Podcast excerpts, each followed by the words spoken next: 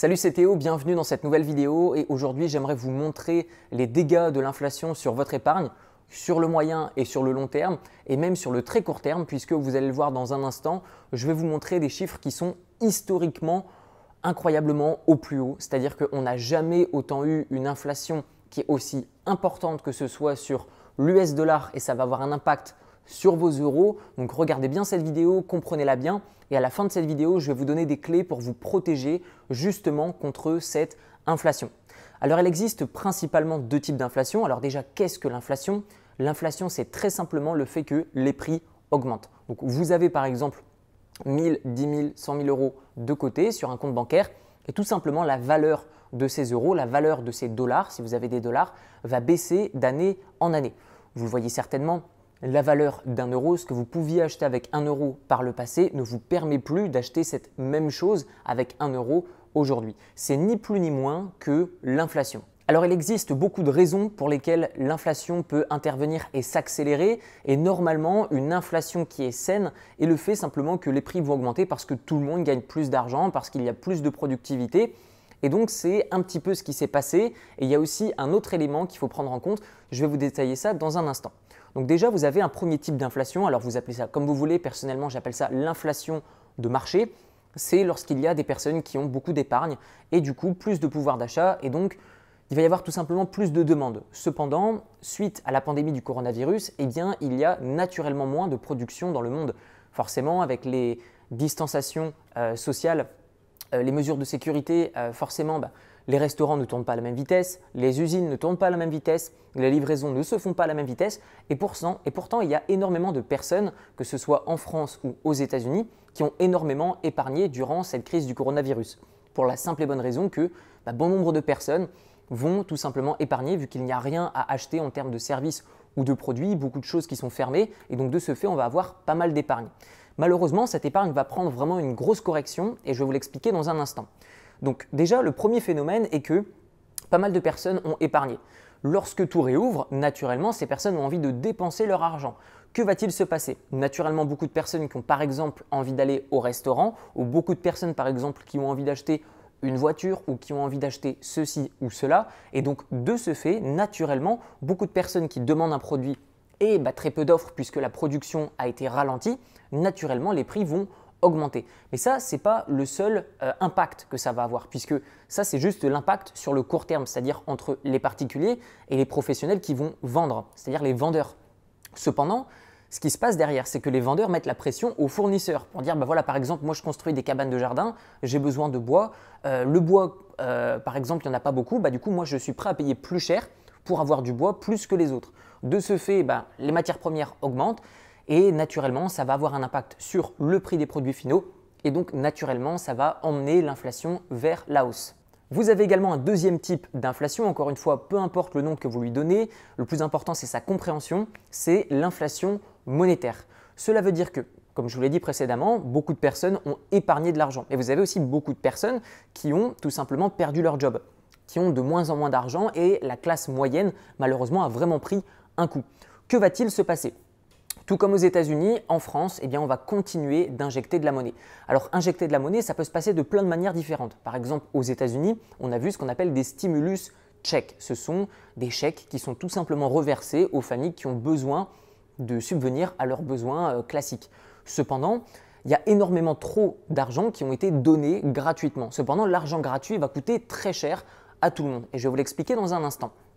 Ensuite, que s'est-il passé? Ces personnes ont reçu de l'argent et ont ensuite engendrer une inflation de marché, puisque naturellement, bah, tout le monde a de l'argent, tout le monde achète, matière première augmente, coût euh, final du produit augmente, et naturellement, bah, quand vous allez dans votre supermarché ou peu importe où, vous allez voir naturellement le prix des produits qui va augmenter. Vous avez aussi en France, par exemple, on ne va pas donner de l'argent directement aux particuliers qui en ont besoin, par contre, on va accorder des crédits beaucoup plus facilement. Donc il y a toujours les personnes qui vont me dire bah oui, mais on ne prête pas de l'argent facilement. Je vous assure que si, statistiquement, il a été montré que en France, il y a énormément de prêts à taux zéro, même à taux négatif, qui ont été donnés à des personnes en France sur un volume qui est énorme. Ce qui fait que naturellement, bah, beaucoup plus de monnaie en circulation pour une même valeur, voire une valeur qui est inférieure puisque la production s'est tout simplement ralentie, voire coupée dans certains secteurs.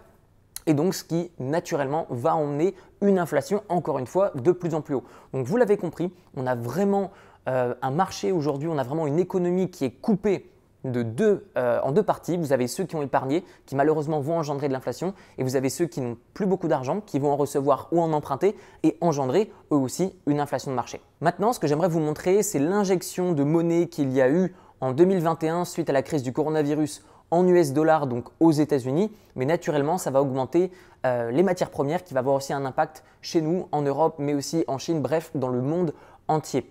Et donc du coup, cette injection de monnaie, ni plus ni moins, a été faite pour aider la classe moyenne à subvenir à leurs besoins. Dans la théorie, malheureusement, dans la pratique, de nombreuses personnes ont utilisé cet argent par exemple pour l'injecter sur les marchés financiers et c'est ce qui également a emmené les marchés financiers beaucoup trop haut rapidement selon moi suite au flash crash qu'il y a eu en mars 2020.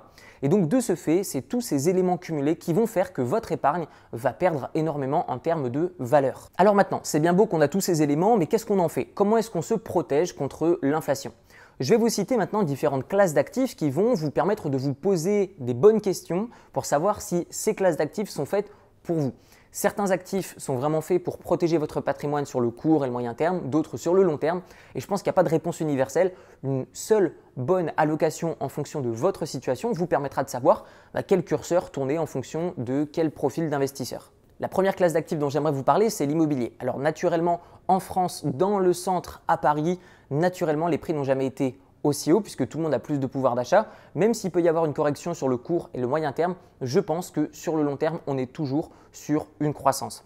Alors, comme je vous l'avais dit dans une précédente vidéo, je pense qu'avec la crise du coronavirus, de nombreuses personnes se mettent à travailler chez elles et vont commencer à s'écarter des centres-villes. Cependant, Paris, c'est vraiment un marché à part et je pense qu'il faut le regarder avec un autre œil. Il faut vraiment avoir une analyse de marché, limite rue par rue.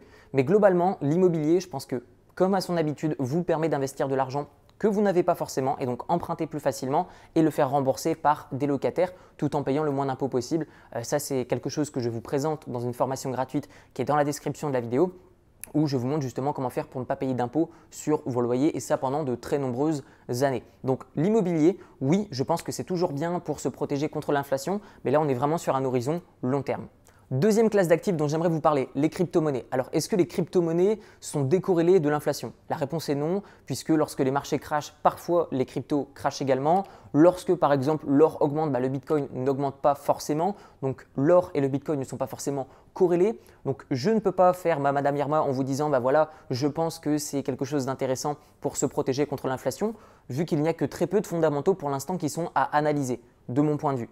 Et donc, de ce fait, je ne peux pas vous recommander d'en acheter. Par contre, avoir une petite allocation par exemple de 1 à 5% je pense que sur le long terme, ça fait sens. Est-ce que les crypto-monnaies atteindront, est-ce que le Bitcoin par exemple atteindra les 100 000, 200 000 dollars? J'en sais rien. Ce que je peux vous dire, c'est que ce que je pense, c'est que même si ça atteint que les 70 000, 80 000 ou 90 000 dollars sur un horizon de 2, 3, 4, 5 ans, eh bien si naturellement vous ramenez le rendement par année. Je pense qu'on est tout de même sur une classe d'actifs qui est extrêmement intéressante, mais on est un petit peu, selon moi, en ce moment sur des marchés qui sont beaucoup trop volatiles. Donc pourquoi pas pour les personnes qui, tout comme moi, aiment bien se faire peur avec une toute petite partie de leur patrimoine, dans ce cas-là, why not? Troisième classe d'actifs dont j'aimerais vous parler, la bourse. Alors je pense que sur le long terme, comme d'habitude, on est sur une tendance haussière. Par contre, sur le court et le moyen terme, je pense qu'il faut vraiment faire attention dans quoi vous investissez parce qu'on arrive de plus en plus dans une phase où les ETF sont vraiment surévalués. Je vous donne un exemple. Le S&P 500, qu'est-ce que c'est? C'est les 500 plus grosses capitalisations qui sont aux États-Unis. Ok. Sur ces 500 boîtes, il y a peut-être 80% qui ont perdu, voire pas, voire pas gagné d'argent du tout durant cette crise du coronavirus vous avez peut-être 20% d'entre elles qui ont réellement gagné de l'argent. Donc, est-ce que investir sur un panier d'entreprises moyen, est-ce que c'est intéressant? Je pense qu'il y a mieux. Je pense que comme d'habitude, ce n'est pas inintéressant, ce n'est pas une mauvaise stratégie. Je pense que c'est très bien pour les personnes qui ont une gestion ultra passive. Par contre, en ce moment même où vous regardez cette vidéo, je pense pas que ce soit hyper intéressant. Je pense que ce qui est plus intéressant, la bonne balance entre peu de gestion de son portefeuille et une bonne croissance, eh bien, c'est de faire du stock picking. Je pense que de plus en plus, on va voir des investisseurs qui vont revendre leur ETF et commencer à acheter des actions vraiment dont ils vont analyser les résultats. Et donc moi personnellement, bah, c'est ce que je fais depuis quelques années. Je me concentre sur des actions à dividendes. Pourquoi? Parce que lorsque les marchés augmentent, bah, c'est très bien, on a une plus-value latente. Lorsque les marchés stagnent, bah, on est payé pour attendre avec des dividendes. Et lorsque les marchés descendent, baissent, et eh bien naturellement, ça permet de renforcer nos positions. Donc les actions à dividendes, encore une fois, je pense qu'à l'avenir, prendront de plus en plus sens puisque peu importe l'état du marché, vous êtes gagnant. Pour les personnes qui ne veulent pas se prendre la tête à analyser toutes les actions, je le fais pour vous. Je vous montre de manière totalement transparente mon portefeuille d'investissement en bourse. Je vous mets le lien dans la description de la vidéo. Ça s'appelle mon portefeuille à dividendes. Quatrième classe d'actifs, l'or, le gold. Est-ce que c'est intéressant? Bah, Je pense qu'il est trop tard. C'est intéressant, mais il est trop tard. Pourquoi? Parce que les institutionnels et un petit peu des particuliers ont déjà commencé à faire fluctuer le prix de l'or à la hausse. L'or, je pense que c'est vraiment intéressant de l'acheter lorsque tout va bien. Lorsque l'économie va très bien, personne ne s'intéresse à l'or. Tout le monde se dit bah, Ok, j'investis à fond dans des actions, vu que c'est ça qui prend en ce moment de la valeur, puisqu'il y a beaucoup de production dans le monde. Ok, là, ce n'est pas le cas. Est-ce que c'est le moment d'acheter de l'or? Non, je pense que vous pouvez en effet gagner un petit peu sur l'or en ce moment, mais pas autant que lorsque les marchés vont bien, lorsque la production se porte bien, lorsque le monde va bien. Acheter de l'or. Mais là, lorsque le monde va mal, lorsqu'on est dans une période d'incertitude, forcément, l'or prend de la valeur. Est-ce qu'il est trop tard pour acheter? Je ne sais pas, mais en tout cas c'est sûr, pour l'instant, je n'en achèterai pas au cours actuel et je patienterai. Cinquième classe d'actifs, les métaux précieux. Alors là, j'aimerais surtout amener votre attention sur trois métaux. Ça va être l'argent, le palladium et le platine. Pourquoi? Ce sont des métaux qui vont être énormément utilisés à l'avenir et je le pense, qui ont plus de croissance à prévoir que l'or. Pourquoi? L'or, bah, c'est bien pour les bijoux, c'est bien pour les colliers, les boucles d'oreilles, etc. Par contre, 90% de l'or, est, simplement stocké aujourd'hui. Il y a peut-être 10% qui est réellement échangé et transformé. Donc, ce n'est pas une matière première. L'argent, le platine et le palladium sont des métaux que l'on va utiliser à l'avenir, que ce soit dans les véhicules électriques, que ce soit dans les télévisions, les smartphones de plus en plus. Pourquoi? Parce que ce sont des métaux qui sont très conducteurs, ce sont les métaux les plus conducteurs, des métaux desquels on n'a pas encore extrait la plus grande quantité. Je pense par exemple à l'argent, où on a 500 000 tonnes d'argent euh, disponibles dans le monde entier, un peu plus, un peu moins, peu importe. Mais globalement, contrairement à l'or, qui certes on en a beaucoup moins, mais on n'en a pas l'utilité, bah, pourra toujours être échangé. Et donc de ce fait, aura naturellement moins de demandes qu'un métaux qui va naturellement baisser en offre. Donc je pense que ces trois métaux méritent votre attention. Et là, on parle vraiment d'un horizon sur le moyen et le long terme. Sixième classe d'actifs, les matières premières en elles-mêmes. Alors, Juste avant, on parlait euh, des métaux précieux qui sont une niche dans les matières premières, mais les matières premières d'une manière générale, c'est par exemple le blé, l'eau, euh, le riz, etc., etc.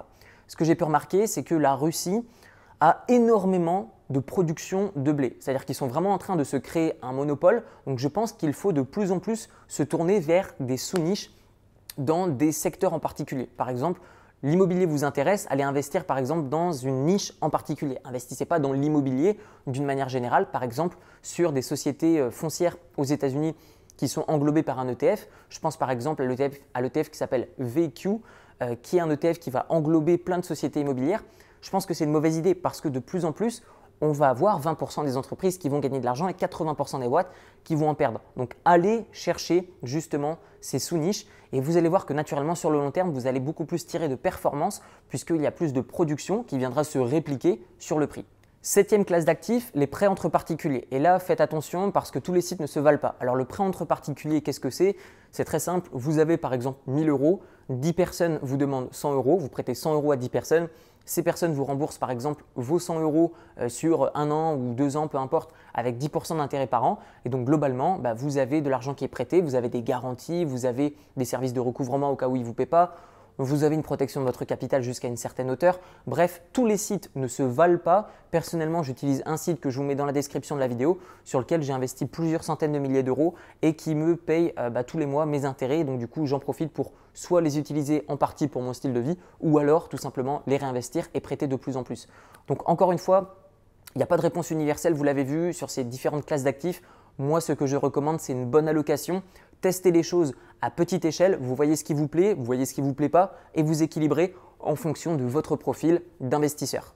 On arrive maintenant à la fin de cette vidéo. Vous retrouverez mon livre qui s'appelle Libre, comment se créer des sources de revenus passifs avec un petit capital, où je vous donne toutes ces notions d'investissement en bourse, en immobilier, d'autres styles d'investissement alternatifs. Tout ça basé sur ma propre expérience, que ce soit mes succès ou mes échecs, et il y en a eu pas mal.